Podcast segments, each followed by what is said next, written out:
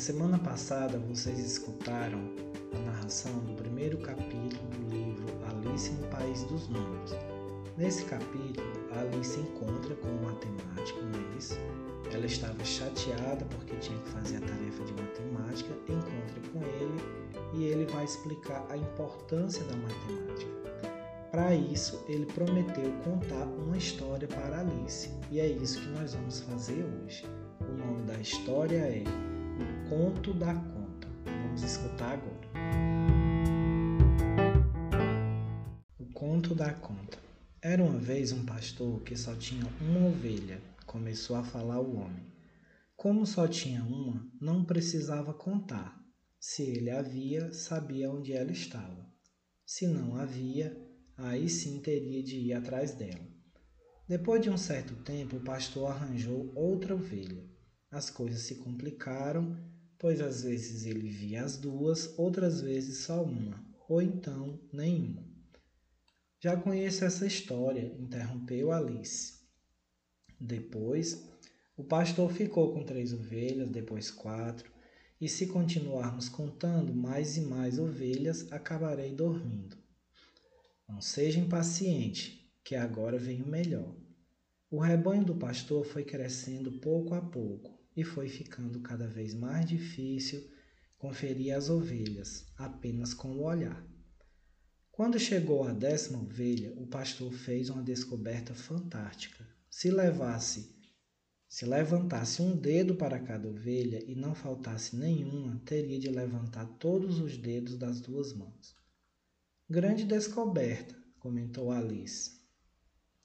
Pode não parecer uma grande descoberta porque ensinaram você a contar desde pequena, mas o pastor não sabia contar, ninguém tinha lhe ensinado. E não me interrompa mais. Bem, enquanto o rebanho do pastor tinha só dez ovelhas, tudo corria bem, mas assim que aumentou os dedos das duas mãos, não eram mais suficientes. Podia usar os dedos dos pés. Se estivesse descalço, talvez, concordou o matemático. Alguns povos antigos usavam os dedos dos pés e por isso contavam de 20 em 20 em vez de contar de 10 em 10.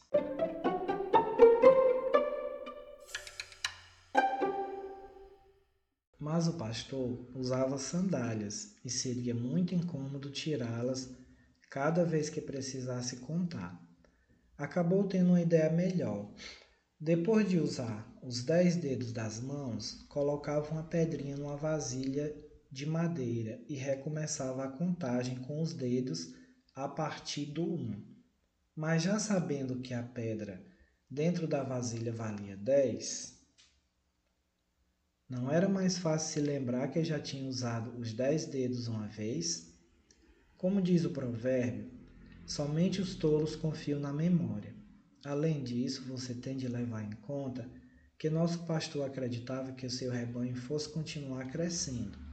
Por isso, precisava de um sistema que servisse para contar qualquer quantidade de ovelhas. Por outro lado, a ideia de usar as pedras permitiu que ele descansasse as mãos pois em vez de contar nos dedos cada dezena de ovelhas, começou a colocar pedras em outra vasilha, só que agora de barro. Que confusão!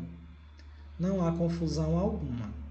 Fazer é mais fácil do que explicar. Quando contava as ovelhas, em vez de levantar os dedos, colocava uma pedra para cada ovelha na vasilha, de barro. Na décima pedra, esvaziava essa vasilha e colocava uma pedra na vasilha de madeira, recomeçando a encher a vasilha de barro novamente até 10. Se o resultado fosse quatro pedras dentro da vasilha de madeira e três na de barro, ele sabia que havia contado quatro vezes dez ovelhas, mais três, isto é, quarenta e três ovelhas. E quando colocou a décima pedra na vasilha de madeira? Boa pergunta.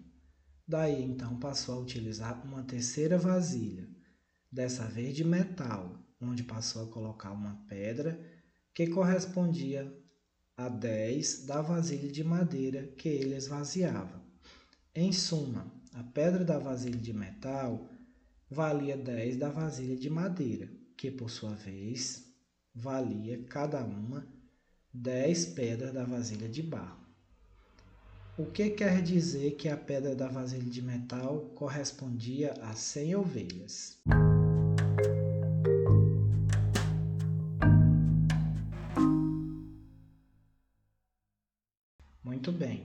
Vejo que você entendeu. Vamos ver então se no fim de uma jornada de pastoreio, depois de guardar as ovelhas no curral e contá-las uma a uma, o pastor chegasse a esse resultado, disse o homem pegando a caneta desenhando no caderno de Alice. Queria dizer que ele tinha 214 ovelhas, concluiu a menina. Exatamente, já que cada pedra da vasilha de metal valem 100 as da vasilha de madeira dez e as da vasilha de barro uma. Mas então o pastor ganhou de presente um bloco de lápis. Não é possível, protestou Alice. O bloco e o lápis são invenções recentes. Os números foram inventados muito antes. Isso é um conto, dona Sabe Tudo, e nos contos podem acontecer coisas inacreditáveis. Se tivesse dito que tinha aparecido uma fada com sua varinha mágica, você não teria discordado.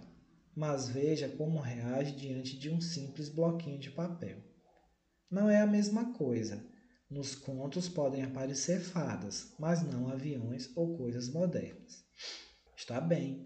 Se você preferir, ele foi presenteado com uma pequena tábua de argila e um estilete.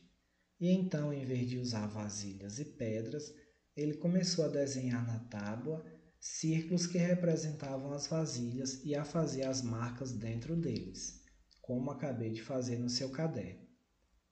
E no lugar de pontos começou a desenhar linhas para poder vê-las melhor.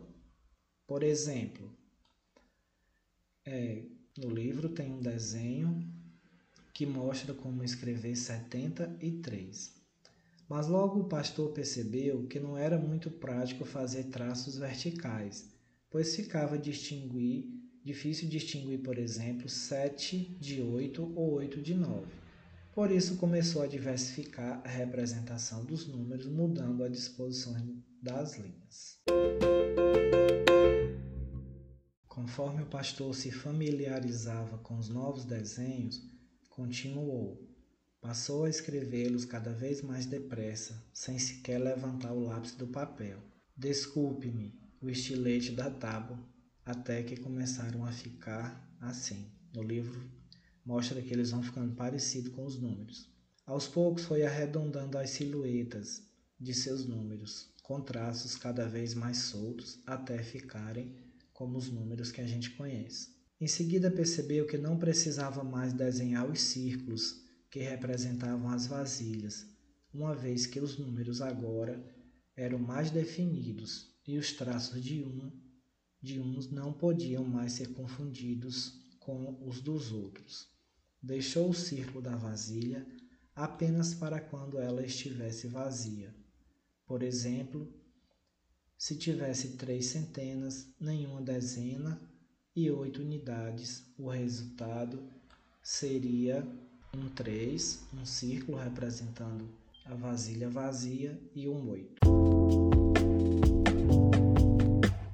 Não era mais fácil simplesmente deixar um espaço em branco?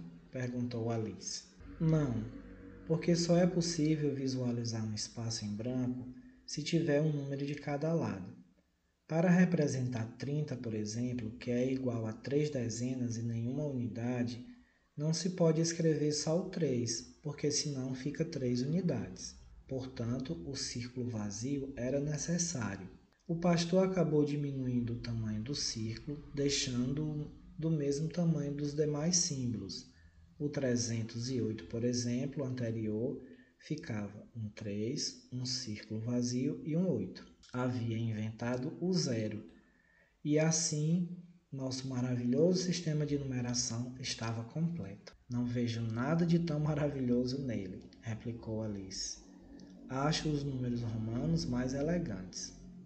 talvez sejam mais elegantes, mas são pouco práticos.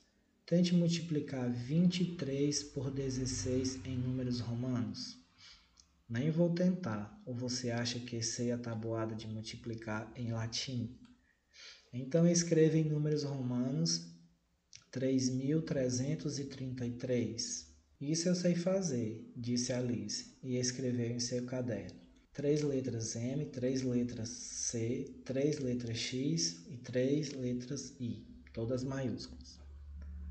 Você há de convir que é muito mais fácil escrever 3.333, são quatro três seguidos, em nosso sistema posicional decimal.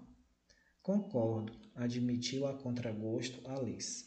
Mas por que se, se chama sistema posicional decimal? No sistema romano, todos os M's têm o mesmo valor, assim como outras letras. Mas no nosso sistema, o valor de cada dígito depende da posição que ele ocupa no número. Por exemplo, 3.333. Cada 3 tem um valor diferente. O primeiro, à direita, representa três unidades. O segundo, três dezenas. O terceiro, três centenas. E o quarto, três milhares. Por isso, nosso sistema se chama posicional e se chama decimal, porque se salta de uma posição à seguinte de 10 em 10. 10 unidades são uma dezena, 10 dezenas, uma centena dez centenas, um milhar.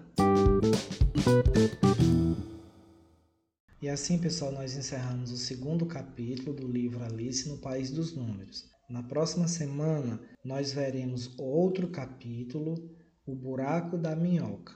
Aguardem e nós continuaremos a leitura.